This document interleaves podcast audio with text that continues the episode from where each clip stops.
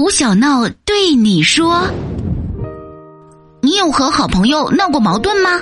如果有，请一定不要像我一样武断的与好哥们分手哦，请一定一定静下心来和他聊聊心里话，了解一下真正的原因，否则误会就会越来越深呢。”亲爱的小伙伴，你最好的好朋友是谁呢？快留言和我分享一下吧！如果你喜欢胡小闹的笑话，记得要把快乐和小伙伴们一起分享哦。